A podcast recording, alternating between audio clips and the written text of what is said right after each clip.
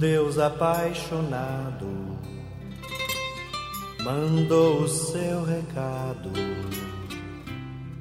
por meio do seu filho, e o filho foi Jesus.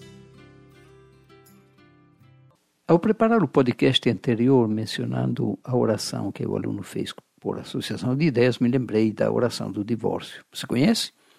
Na verdade, o que parece, não passou de uma brincadeira do pastor Cláudio Duarte, um bom pregador, um bom humorista. O próprio pastor conta o episódio, provavelmente um fato imaginário, para ilustrar uma ideia, um conceito religioso.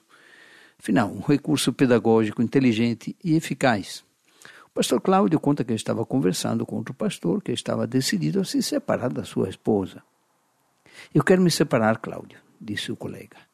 Não tem nada que você vá falar comigo que vai me convencer. Eu vou largar a minha mulher, não vou mudar de ideia. E a mulher do tal pastor chorava aí num canto. O pastor Cláudio então perguntou se ele tinha certeza do que estava dizendo e ele confirmou que sim. Então o pastor Cláudio disse: Então vem aqui que eu vou fazer a oração do divórcio para você. O pastor olhou para ele intrigado e questionou: Existe isso?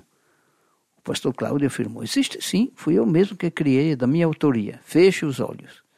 O pastor Cláudio segurou no ombro do pastor, bem firme, e começou a orar: Senhor, o seu servo está aqui e quer largar a esposa que está chorando.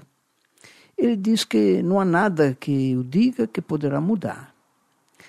Eu não estava presente num dia em que ele casou, mas o Senhor estava presente.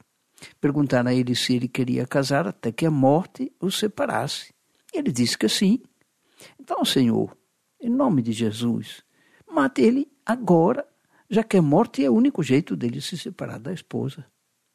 O próprio pastor ficou surpreendido com a brincadeira, vamos chamar assim, do pastor Cláudio, que ainda continuou segurando o amigo e sugerindo maneiras dele morrer.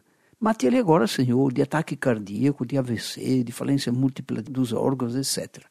Bem, este episódio, conforme se diz, gerou até uma polêmica.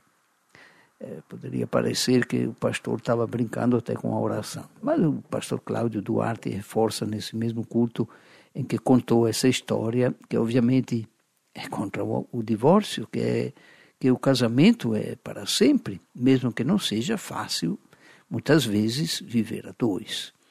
O bom humor começa a partir desse momento, quando seu amigo questiona a existência da oração. Cláudio diz que ele mesmo a inventou, então, segurando no braço do amigo para que não fugisse, começa a orar. Ao contrário do que todos imaginam, essa oração, claro que não serve no intuito de abençoar ou proteger. A lógica do pastor é que, já que o colega jurou que estaria ao lado da esposa, perante, jurou perante Deus, até o final da sua vida, é que Deus então o mate, concedendo-lhe então esse seu desejo de separação da esposa, já que a morte seria o único jeito, né? Então a mensagem é clara, se trata de responsabilizar-se pelas escolhas que se faz. A própria oração em si, muitos de seus fiéis afirma, demonstra isso. O fator decisivo é a atuação humorística do pastor, que deixa bem exposto tratar-se apenas de uma brincadeira, mas com uma intenção reflexiva. Né?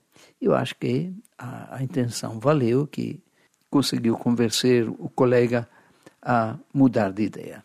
Amém. Ao longo do caminho existe um pão e um vinho